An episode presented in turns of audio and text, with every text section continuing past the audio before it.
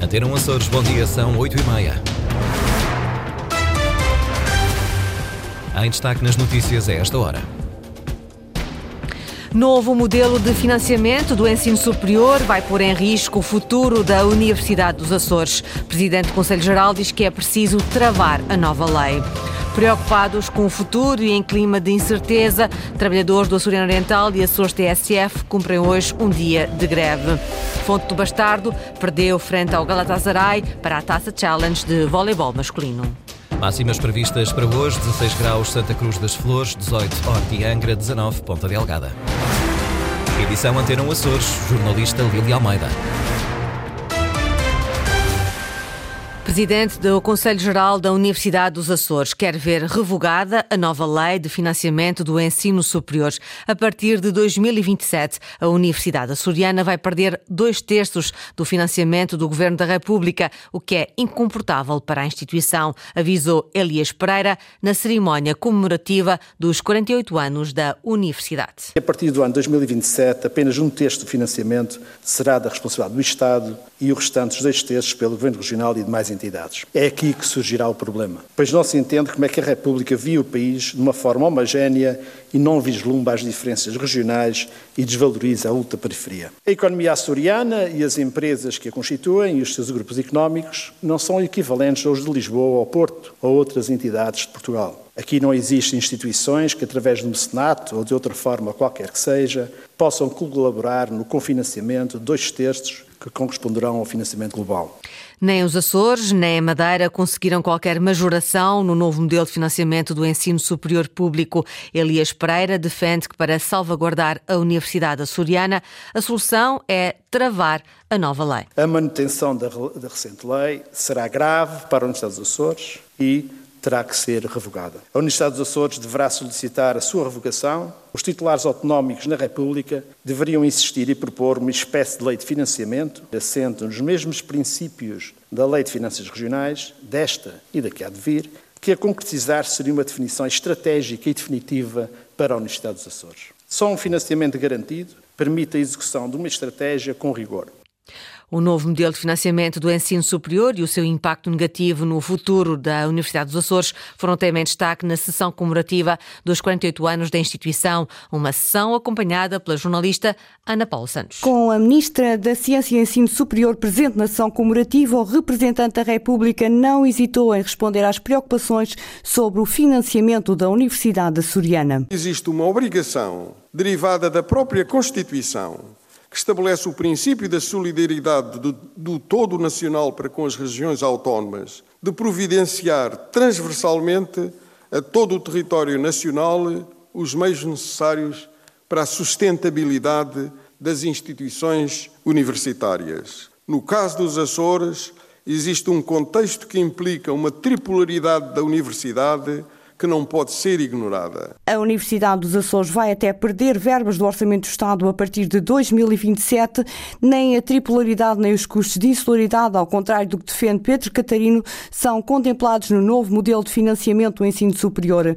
A reitora Susana Mira Leal antevê dificuldades e não esconde que a nova lei de financiamento fica aquém das expectativas das universidades insulares. Não posso, contudo, deixar de registar que se perdeu mais uma oportunidade de estabelecer um modelo de financiamento que, de forma definitiva e estrutural, atenda às circunstâncias específicas das instituições, às dimensões insulares e ultraperiféricas das universidades dos Açores e da Madeira e à dimensão tripular em descontinuidade territorial da Universidade dos Açores. Presente na sessão comemorativa dos 48 anos da Universidade dos Açores, a Ministra da Ciência e Ensino Superior não se pronunciou sobre estes alertas nem sobre os constrangimentos que o novo modelo de financiamento vai provocar na instituição. Devido a salários em atraso e em defesa dos postos de trabalho, trabalhadores do Grupo Global Média cumprem hoje um dia de greve. O grupo detém o Diário de Notícias, o Jornal de Notícias, o Jogo e a Rádio TSF. E nos Açores, o Açoriano Oriental e a Rádio Rádio Açores TSF. A paralisação nos Açores não deverá ter grande expressão, porque estes funcionários já foram pagos os ordenados em atraso mas continua a haver motivos de preocupação. Ricardo Freitas. A greve está convocada para esta quarta-feira para todos os funcionários do Grupo Açor Média, que detém o Açoriano Oriental e a Rádio Açores TSF. Não será uma greve que eh, possa vir a paralisar eh, não apenas a, a, produção da rádio em antena, como também uh, pôr em causa uh, a publicação do Jornal Nacional Oriental na, no dia seguinte, mas de qualquer das formas vamos, alguns de nós, manifestar o nosso descontentamento com esta uh, situação à porta de, da empresa. Artur Melo, jornalista e membro do Conselho de Redação do Açoriano Oriental, está convencido, no entanto, que a paralisação não terá grande expressão nos Açores. Julgo que não, até porque uh, com uh, o pagamento do salário de, de dezembro uh, julgo que muitas das pessoas uh, acabaram por desmobilizar nesta, nesta intenção. Em causa estava até há poucos dias o atraso no pagamento do salário de dezembro, que entretanto já foi regularizado, como também o pagamento do subsídio de Natal, que será pago por duodécimos ao longo de 12 meses por decisão unilateral da empresa. Não fomos contatados neste sentido não fomos ouvidos, foi apenas determinada essa situação, o que, eh, ao abrigo da lei laboral portuguesa, eh, isso constitui eh, uma ilegalidade. Entretanto, a nível nacional, estão previstas para hoje várias manifestações dos trabalhadores da Global Media Group, tanto no Porto como em Lisboa. Uma iniciativa conjunta do Sindicato dos Jornalistas, do Sindicato dos Trabalhadores das Indústrias Transformadoras e do Sindicato dos Trabalhadores das telecomunicações. A regularização dos salários e dos subsídios no Grupo Açor Média não resolve, no entanto, um outro problema que afeta os funcionários do Açoriano Oriental e da Açores TSF, que é a incerteza em relação ao futuro da empresa. Há muita incerteza aqui eh, no ar, porque foram-nos foram prometidos muitos investimentos, uh, reforços da redação, reforço de, do, do, equipamento de trabalho e de um momento para o outro da, da palavra de investimento passou-se em cumprimentos no, no, no, pagamento dos salários e também do subsídio de, de Natal. E obviamente que isso nos deixa uh, inquietos porque apesar de, uh, de tudo, nós também temos as nossas contas para pagar, temos muitas situações pendentes no dia a dia uh, e não recebemos aquilo a que temos direito no final do mês, depois de termos uh, trabalhado muitas vezes com sacrifício pessoal e familiar para que a empresa possa ter os seus títulos em dia, nomeadamente o jornal na banca e a rádio com as notícias na hora certa. Uh, obviamente que há aqui uma relação de, de confiança que não está solidificada a esta hora, em Lisboa, os trabalhadores do Grupo Global Média estão concentrados em frente à Assembleia da República. Nos Açores, em São Miguel, haverá uma concentração frente às instalações da empresa durante a manhã. Lado a lado e a uma só voz, na Ilha Terceira, Luís Montenegro e José Manuel Bolheiro elogiam a coligação pré-eleitoral entre o CDS, o PSD e o PPM e apelam a uma maioria estável para continuar o trabalho reformista da coligação que liderou a região nos últimos três anos. Eduardo Mendes. Na passagem pela Ilha Terceira, Luís Montenegro mostrou-se convicto numa maioria estável nas eleições regionais e nacionais. No jantar comício, deu destaque à importância que atribui às autonomias. Aprofundar a autonomia, dando instrumentos de gestão, instrumentos legislativos e instrumentos financeiros aos governos regionais é a melhor maneira de servir o interesse das pessoas. A autonomia é o serviço à pessoa. Luís Montenegro, líder do PSD, e José Manuel Bolieiro defenderam a coligação pré-eleitoral entre o PSD, CDS e PPM. Para o candidato à presidência do governo regional, o chumbo do orçamento não foi motivado pela qualidade do documento. Nós entendemos-nos para resolver problemas. Nós não nos entendemos para deitar governos abaixo. Não estava em causa a qualidade do plano e o orçamento. Estava em causa o ciúme do sucesso desta governação. José Manuel Bolieiro quer continuar uma governação que apelida de reformista. Na garantia que as finanças estão ao serviço das pessoas e nós pessoas ao serviço das finanças. Já Luís Montenegro afirma que é necessária uma mudança reformista também na República. o Partido Socialista decidiu: nós vamos ter uma medalha por ter as contas públicas equilibradas, nem que para isso tenhamos de cobrar os impostos que forem precisos e nem que para isso tenhamos de meter os investimentos públicos na gaveta que forem precisos. Foi este o governo que nós tivemos. É preciso cobrar menos impostos, mas gerir melhor aquilo que é de todos. O líder do PSD apelou à luta voto a voto, reiterando a confiança numa maioria estável em ambas as eleições. Nas Flores, o coordenador político do JPP disse que é urgente concluir as obras no Porto das Lajes. Carlos Furtado realçou ainda a importância estratégica do investimento na Marina. Maria José Souza. Carlos Furtado, líder do JPP Açores, visitou o Porto das Lajes das Flores, acompanhado por Bruno Correia, candidato pelo Círculo de Ilha. Durante a visita, o líder lamentou que as obras do Porto das Lajes estejam sendo usadas como arma política e diz que é urgente concluir o porto comercial. É urgente que, que, seja concluída essa obra, porque já há mais do que uma iniciativa aparecendo na Assembleia Regional dos Açores no sentido de alertar o Governo da República da necessidade de investir rapidamente nessa estrutura, mas o que é certo é que tem havido atrasos, como o Governo da República deve muitos milhões de euros relativamente às obras já executadas e principalmente a falta de, de calendários objetivos do que é que, que, vão disponibilizar e em que tempo para a resolução do problema do Porto das Lajes das Flores.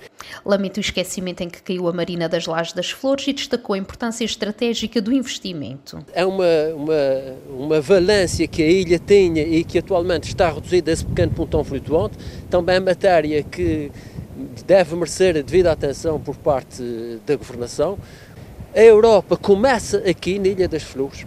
Os veleiros que, atra que, que atravessam o Atlântico, primeiro ponto de paragem será aqui e, e deve haver a visão neste sentido de criar condições para que aqui seja um primeiro ponto de paragem o líder regional elogiou Bruno Correia como um representante atento aos problemas locais, reforçando o compromisso do JPP em buscar soluções para os desafios da região. O Bloco de Esquerda defende uma reformulação do atual modelo de transporte público terrestre na região. António Lima fez uma viagem de autocarro entre a Feijão de Cima e o centro de Ponta Delgada e encontrou muitos problemas que os últimos governos regionais não resolveram. Tentamos demonstrar mais uma vez que os transportes eh, coletivos terrestres, os autocarros eh, eh, nos Açores em geral e aqui eh, em São Miguel em particular, não servem a maior parte das pessoas. Têm, em primeiro lugar, horários totalmente desajustados da realidade e das necessidades das pessoas. Têm preços muitíssimo elevados. Um percurso muito curto que fizemos, 1,04€ por cerca de 10 minutos de viagem. Têm uma total desarticulação entre os transportes interurbanos, aqueles que ligam as freguesias à cidade ou às vilas, no século XXI, onde tudo isto já deveria estar mais do que resolvido. O Bloco de Esquerda tentou resolver há um ano, mas viu chumbada a sua proposta de alteração para o funcionamento dos transportes públicos de passageiros. Vida complicada para a Fonte do Bastardo nos quartos de final da Challenge Cup de voleibol, ontem à noite, na Praia da Vitória, derrota por 3-0 diante do Galatasaray da Turquia no jogo da primeira mão. O técnico da equipa açoriana Nuno Abrantes diz que a derrota no primeiro parcial acabou por ter influência no resto da partida. Encontramos uma equipa que joga um pouco o que é preciso face à superioridade individual eh, que acho que hoje foi pelas individualidades que eles acabaram por resolver o jogo e não pelo coletivo. Eh, mas experiência, maturidade, saber jogar os pontos que interessam e nós também tivemos ali alguma falta de estrelinha que não nos ajudou. E o segundo set, entrando bem, nós precisávamos ter feito aquele jogo perfeito, a parte anímica sempre muito ligada bem ao fim, quebrámos, conseguimos reencontrá-la um bocadinho neste terceiro set, mas foi decisivo aquele primeiro set para levarmos aqui a tal vitória que precisávamos. A vitória tinha que ser confortável. Uh, agora, a Fundo Bastardo terá de ir à Turquia vencer por 3-0 ou 3-1 para levar as decisões para o Golden Set no Nabrantes. Assume que será uma missão quase impossível. É altamente improvável lá. Eles com o conforto de jogar em casa das preferências do pavilhão eh, e o, o público será se calhar essa probabilidade é 1%, se calhar estou a ser simpático, mas, mas vamos fazer a nossa parte para, para lutar, eh, gerindo um bocado a nossa agenda, que estas duas semanas é, é intensa, eh, também temos que pensar um bocadinho nisso, eh, mas pronto, vamos, vamos fazer o melhor possível. A segunda mão dos quartos de final da Challenge Cup de Voleibol está marcada para a próxima quarta-feira, 17 de janeiro. Os grupos Central e Oriental estão sob aviso laranja. A depressão Hipólito, com um sistema frontal associado, vai condicionar o estado do tempo nas próximas horas. Segundo o Instituto Português do Mar e da Atmosfera, é esperada chuva forte, podendo ser acompanhada de trovoada. Prevê-se um aumento da intensidade do vento, com rajadas na ordem dos 110 km por hora e agitação marítima com ondas que podem atingir os 7 metros. Os avisos prolongam-se para já até às 0 horas de amanhã. Segundo a Proteção Civil, até ao momento não foram registadas ocorrências no arquipélago. Esta foi a edição das 8h30 com a jornalista Lili Almeida. Notícias da região em permanência online, a cores.rtp.pt e também na página de Facebook da Antena Açores.